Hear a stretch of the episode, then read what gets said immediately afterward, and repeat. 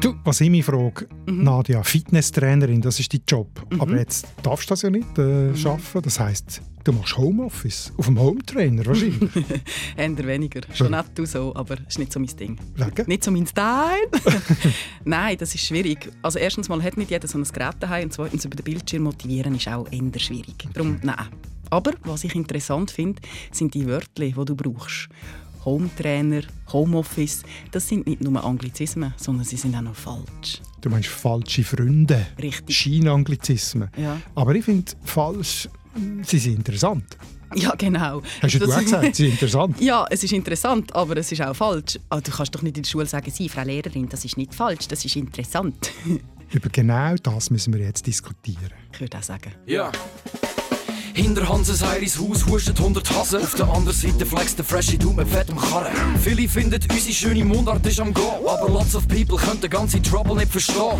Beide tun sich anzünden, abfuhren, abmuxeln. Die Mundart ist am Abserblen, kannst sie ins Grab leeren. Beide haben jetzt Beef, shooten verbale Gunbullets. Was ist jetzt der Grund da? Es ist deine Mundart. Deine Mundart. Mit Nadia Zollinger und Markus Gasser. Also falsche Freunde, was ist jetzt das genau nach Fachdefinition? So, frei nach dem Fachidiotikon.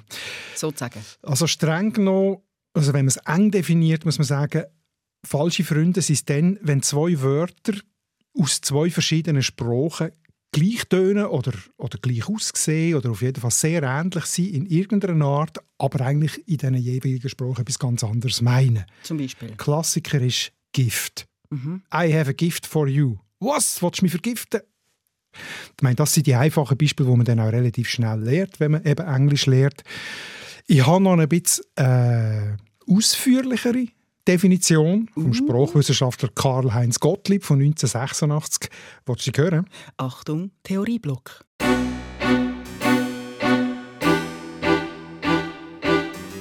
Falsche Freunde sind Wörter und Wortverbindungen zweier oder mehrerer Sprachen, die wegen der Analogie ihres Laut, und oder Morphenbestandes falsche Assoziationen hervorrufen und zu irreführender Aufnahme der fremdsprachlichen Information oder bei der Übersetzung zu mehr oder weniger bedeutender Entstellung des Inhalts, zu Ungenauigkeiten in der Wiedergabe der stilistischen Färbung, zu falschen Wortverbindungen sowie zu Fehlern im Wortgebrauch führen.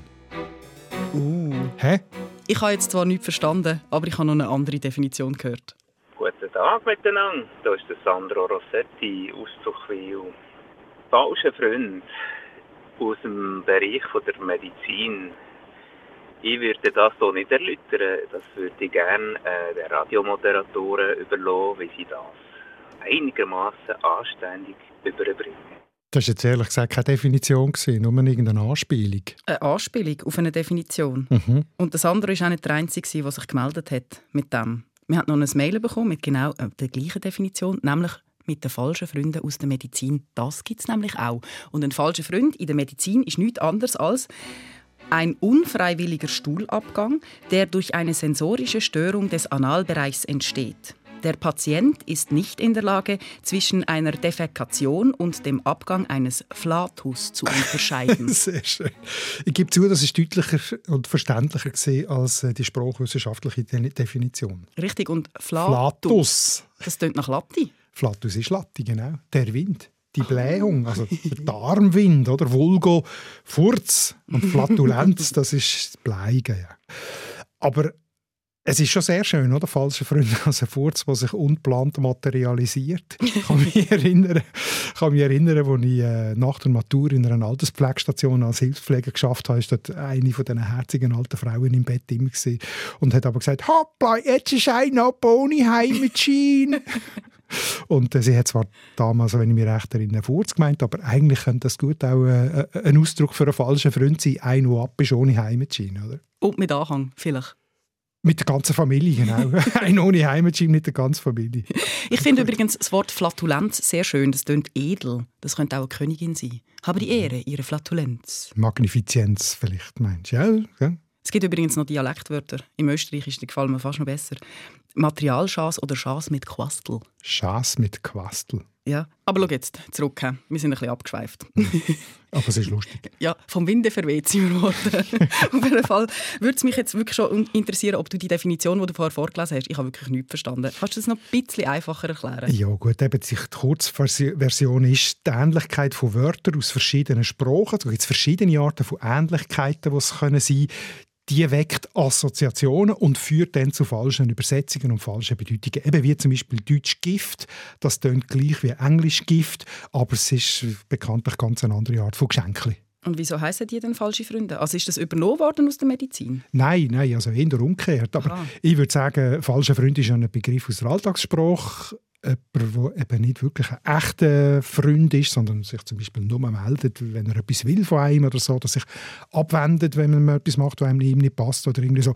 Und, und diese Bedeutung ist dann übertragen worden in verschiedene Fachbereiche, also einerseits eben in die Medizin, wie wir das jetzt vorher ausgeführt haben, mhm. und andererseits eben auch in die äh, in die Sprachwissenschaft und äh, entstanden ist das schon im frühen 20. Jahrhundert, haben das zwei französische Sprachwissenschaften prägt von Sami du Traducteur, also es kommt eigentlich aus der Übersetzung her, oder? also falsche Freunde beim Übersetzen und der Ausdruck hat sich dann äh, gehalten und ist auch in, ins Englische übersetzt worden, False Friend oder eben auch ins Deutsche Falsche Freund.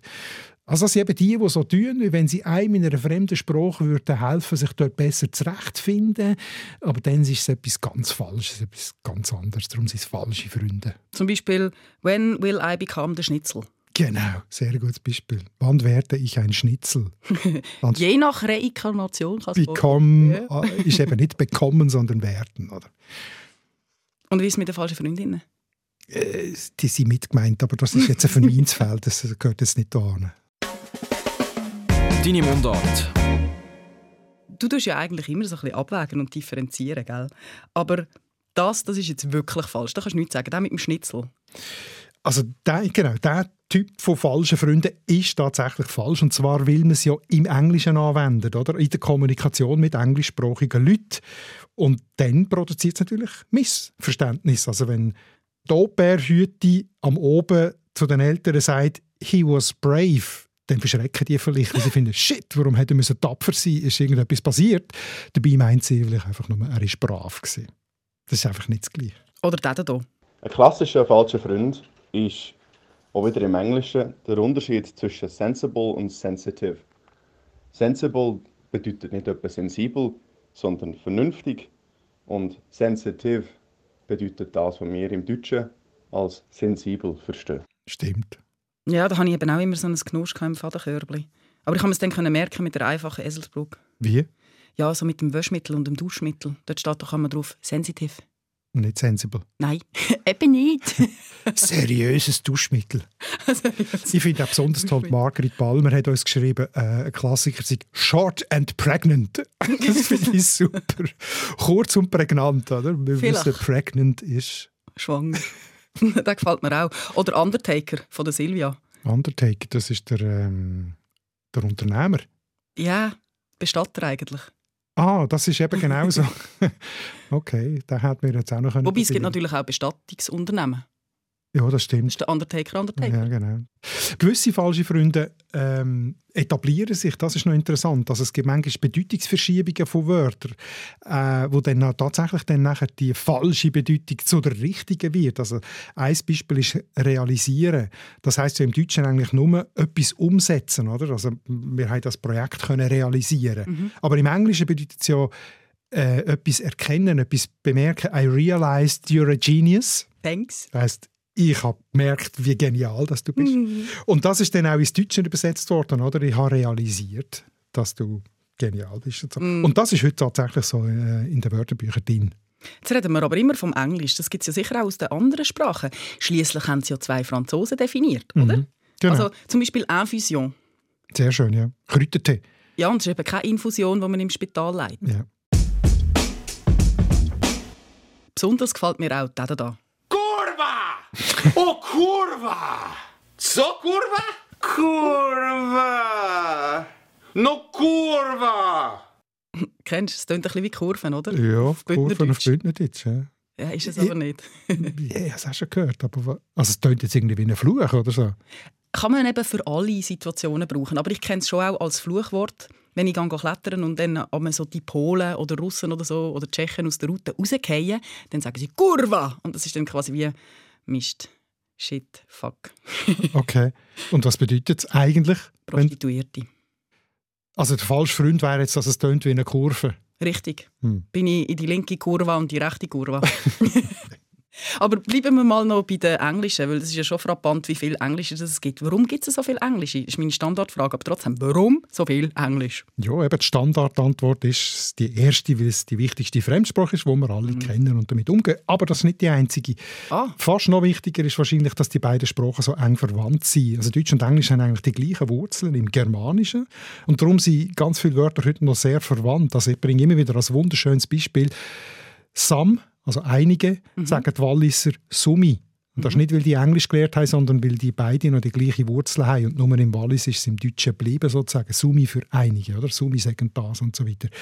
Und so Wörter gibt es noch ganz viele, die wegen dem Verwandtschaften haben, aber weil halt so viel Zeit vergangen ist, dann eben zum Teil andere Bedeutungen über, bekommen haben. Also Gift ist auch ein schönes Beispiel.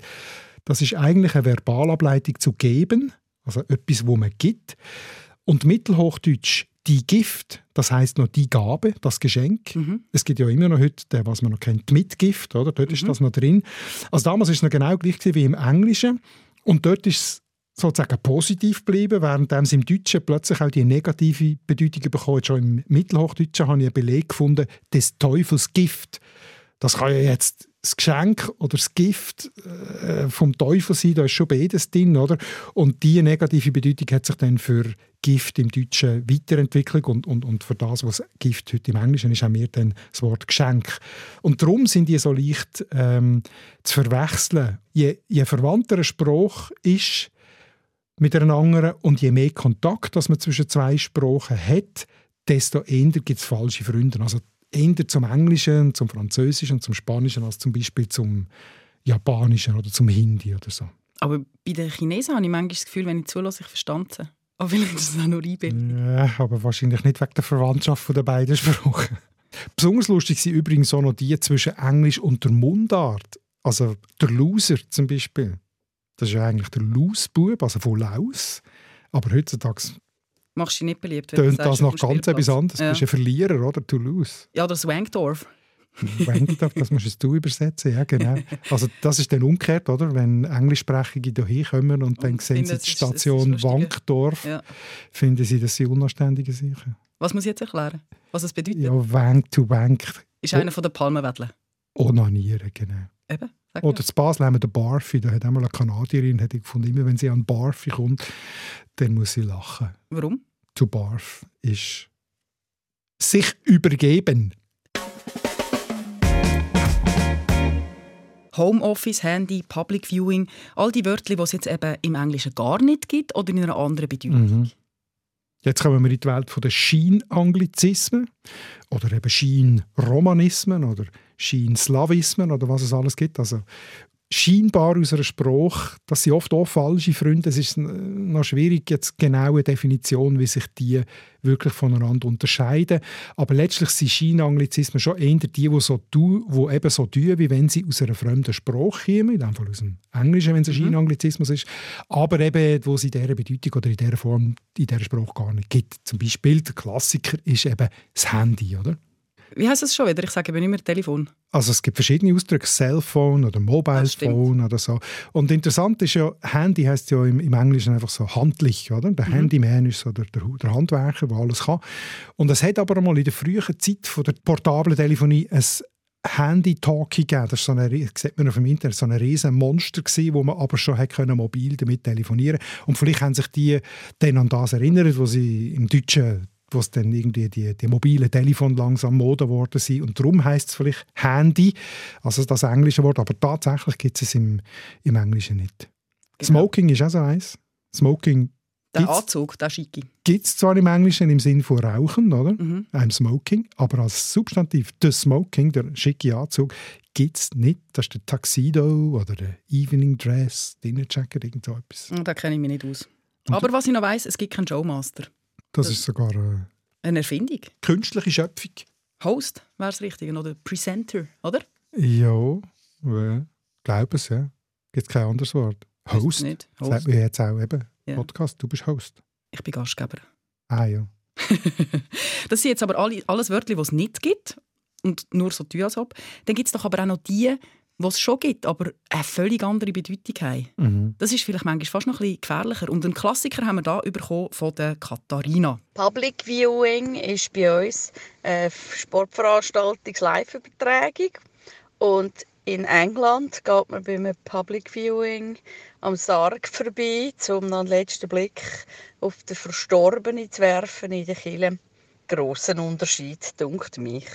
Tatsächlich. Ist doch fast noch ein bisschen heikler, oder? Ja. Als wenn es es nicht gibt, dann fragst du einfach. Aber wenn, wenn dann so... Uh, Also eben, es ist dann heikel, wenn du es in England brauchst, Ja. oder? Let's go to the public viewing. Äh, wie bitte? Und wer ist gestorben und so. Ja. Wir haben auch übrigens, im Katholischen heisst das die Aufbahrung, das Public Viewing, wenn man nochmal Abschied nehmen von einem Toten und in die Totenkapelle anschauen. das ist gut, wenn es ein anderes Wörtchen gibt. Mhm. Da gibt es kein Missverständnis. Wenn wir schon bei den morbiden Wörtern sind, Bodybag, was ist das für dich? Bodybag, also ich kenne das nur ähm, vom Krieg. Die Amerikaner haben doch ihre toten Soldaten immer im Bodybag, äh, Leichensack, genau, zurückgeflogen. Und das war doch immer ein Thema, gewesen, wie viele Bodybags das wieder angekommen sind im Irakkrieg. Mhm. Ja und nein. Es ist eben auch noch so eine Hipster-Tasche. Eine, die du quer so kannst über die Schultern. Eine Umhängetasche, sage ich dem. Ja, also ja, du siehst es vor allem bei Hipster und Velokurier, darum ist es für mich Okay. so ein bisschen Kann man auch ziemlich falsch machen. hä? Kann man sehr falsch machen, Ja. ja. Jetzt stell dir noch vor, du gehst mit einem Bodybag an ein Public Viewing. Dann Ja. wird es richtig blöd. Dann wird es recht tödlich. Was gibt es sonst noch so? Der Rocker, oder? Rocker, ja. Äh, du meinst den Biker, oder? Rocker, das sind bei Genau. uns so die Döff-Gruppe mit den mit der lärmigen, riesigen Döff und den Jeansjacken und so, die in Schwärmen durch die Landschaft fahren. Das ist in Amerika sind das eigentlich Biker, nicht Rocker. Ein Rocker Genau. ist eigentlich äh, ein Rockmusiker im Englischen oder ein Schaukelstuhl. Ein Schaukelstuhl. Mhm. Der Das habe ich nicht gewusst. Rocking Chair oder der Rocker ist der Schaukelstuhl. Sehr schön. The beamer breaks down, you need to do a presentation. What is the first thing you think of, Mr. Berge? Das ist einfach ein Klassiker. Der Beamer, Beamer, auch falsch. auch falsch. Projector gibt es gar nicht im Englischen. Also ein Beamer gibt es schon, das ist aber ein BMW, lustigerweise. Dann schreiben Ah, sie es wirklich? häufig mit zwei E. Der Beamer ist ein BMW. Ja, das ist nicht so mies. Aber der von Jürgen finde ich noch schön. Chips. Chips, genau, das ist auch gut. Ja, Chips sind eben Nicht Bombchips, mm, sind Pommes. Pommes sind Also Chips. Pommes frites. Bombchips sind Crisps. Genau. Was ich besonders noch lustig finde, sind die, so die ganz erfundenen, also scheinbare Scheinwörter sozusagen. Oh ja, wie wir sie aus dem Totenmögel kennen, von Franz Hohler, oder? Ein Champignon. Das Ich ein, genau, wie viel das sind. das ist ein, Ja. Hohl, ein Hohlmaß, oder? Ein Ja. ganzes Champignon voll. Es ist so wie ein Kübel voll, oder? äh, Viel sind es auf jeden Fall. Ja, es sind viel. Aber das Wort gibt es nicht, aber es tut so, wie wenn es ein französisches Wort wäre. Das finde ich sehr schön. Oder Flatü. Flatty, genau. Heißt, Ja, müde, kaputt. gibt es nicht im. Französischen, oder? Aber es tut so, wie wenn es äh, mit der Endung und flat, flach, ich weiß auch nicht, was das Assoziativen ist. Tut Französisch ist es nicht. Aber nochmal zurück zu denen, was es jetzt eben im Englischen gar nicht gibt. Also Handy, Hometrainer, Showmaster. Woher kommen die? Oder wie entstehen die? Also häufig sind so eben falsche Übersetzungen, also dass man, dass man meint, sie bedeuten etwas und dann übersetzt man es falsch und dann verfestigt sich das. Das Oder? machen sie alle nachher, oder? Das machen dann alle nach, genau. Weil es sind dann häufig nicht muttersprachliche, englisch muttersprachliche, die das dann brauchen oder erfinden. Und dann gibt es natürlich auch ganz viel Erfundenes. Also gerade bei Produktnamen oder so gibt es Neuschöpfungen, äh, wo dann so tun, wie wenn sie aus dem Englischen wären. Ich nehme an, Showmaster ist auch so entstanden, oder? Das ist zwar nicht ein Produkt, sondern ein Typ, aber wenn es dann das Fernsehen gibt und da gibt es einen, wo da der... Äh, der Touchmeister ist sozusagen und dann braucht es halt ein cooles Wort, dann äh, denkt man sich, das muss doch Showmaster heißen. Ich kann aber auch in die Hose gehen. Apropos Produktschöpfungen, da haben wir sehr einen schönen bekommen von Beat. Der hat uns ein Bild geschickt aus irgendeinem Einkaufsladen, wo steht «Duschbag». Skitasche, zwei Paar für 249 Franken. Okay, du, Ein Duschbag kannst du kaufen. also eine, du eine Duschtasche oder was ist Duschbag? Ein Duschbag ist so ein Vollpfosten. Ah, Ein okay. Double. Ah, das habe ich nicht gekannt. Mal. Englisch. Ja. Und Okay. jetzt ist es eben ein Das verkaufen sie Das so als Skisack. schade. Okay, vielleicht meinen sie ja, das ist so eine so dumme Skitasche, die aber ganz nützlich ist. Ja, und dann aber hure teuer für das. Ja, das stimmt. Äh, kann ich mir nicht vorstellen. Also da kommt man, wenn bei Sättigen kommt man gerade noch ins Sinn, das Blue Balls Festival Mhm. in Luzern. Mhm, da bin ich recherchieren, was das wirklich heißt. Blauhoden-Festival. Ich habe mir auch zuerst vorgestellt, es kommt vielleicht vom Samichlausen schwimmen, wenn man da geht in, in den kalten See und dann hat man blaue Eier, aber das ist natürlich falsch. Es ist, weil Blue steht für Blues, Jazz und Wehmut, Balls für Ballsaal. Wo hast du das gefunden? Party und Fest. Ja, auf der Seite von luzern.com, Highlights, Ah, okay. Top-Events. Haben die das beschrieben? Die werden es wissen. Also Jazzball sozusagen. genau. Okay. Aber schon ein bisschen missverständlich, Blue Ball. Ein bisschen ist gut, ein bisschen viel. Hat das Phänomen eigentlich immer mit Fremdsprachen zu tun? Also schon am allermeisten, aber es gibt tatsächlich, es gibt natürlich auch falsche Freunde zwischen, zwischen Mundart und Hochdeutsch oder auch zwischen den verschiedenen Ländern äh, der deutschsprachigen, also Deutschland, Österreich, Mach mal ein Schweiz. Beispiel. Äh, Wenn in Wien ein Beamter an deiner Tür läutet und sagt, «Grüß Gott, wie kann Sie exekutieren?» Oh, oha, Dann überlebst du es. wirklich? Dann wirst du betrieben. Betrieben? Oder, oder Pfänder oder so, oder? Dann äh, hast du nicht gezahlt und können sie dich auch pfänden oder betreiben, exekutieren. Oder Österreich ist auch so ein Klassiker, oder? In Österreich ist bei uns auch der Dachboden. Mhm. Und in Österreich und Deutschland ist das ein, ein, ein gegossener Fußboden, also so ein Beton oder mit irgendeiner flüssigen, äh, einfach ein gegossener Boden. Noch Ganz nie gehört. Ja, und da gibt es ganz viel. Zügeln Ja, heisst auf Hochdeutsch sich, äh, sich Einschränken, mässigen, sich ja. einschränken, bei uns bekanntlich umziehen. So, da gibt's recht. oder auch Benau, oder? Und es gibt tatsächlich auch noch ein paar zwischen den Mundarten. Hau mal einen raus.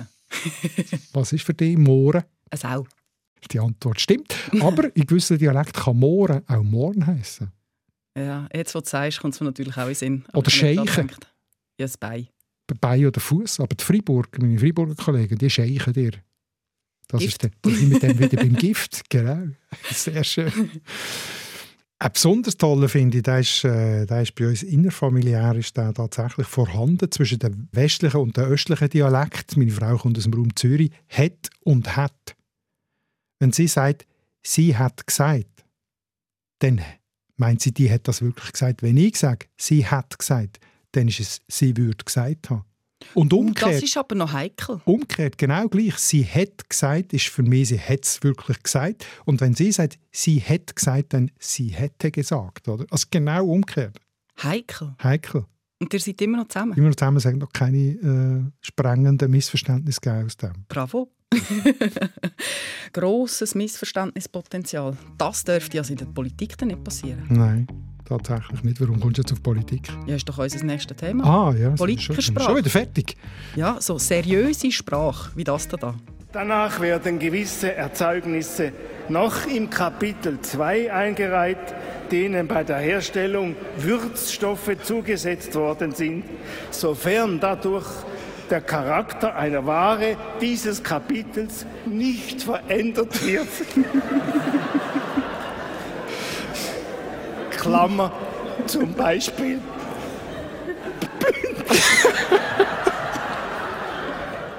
Das ist ja legendär. Das ist der Bundesrat Merz, der versucht, so eine Verordnung vorzulesen. Und das ist so absurd.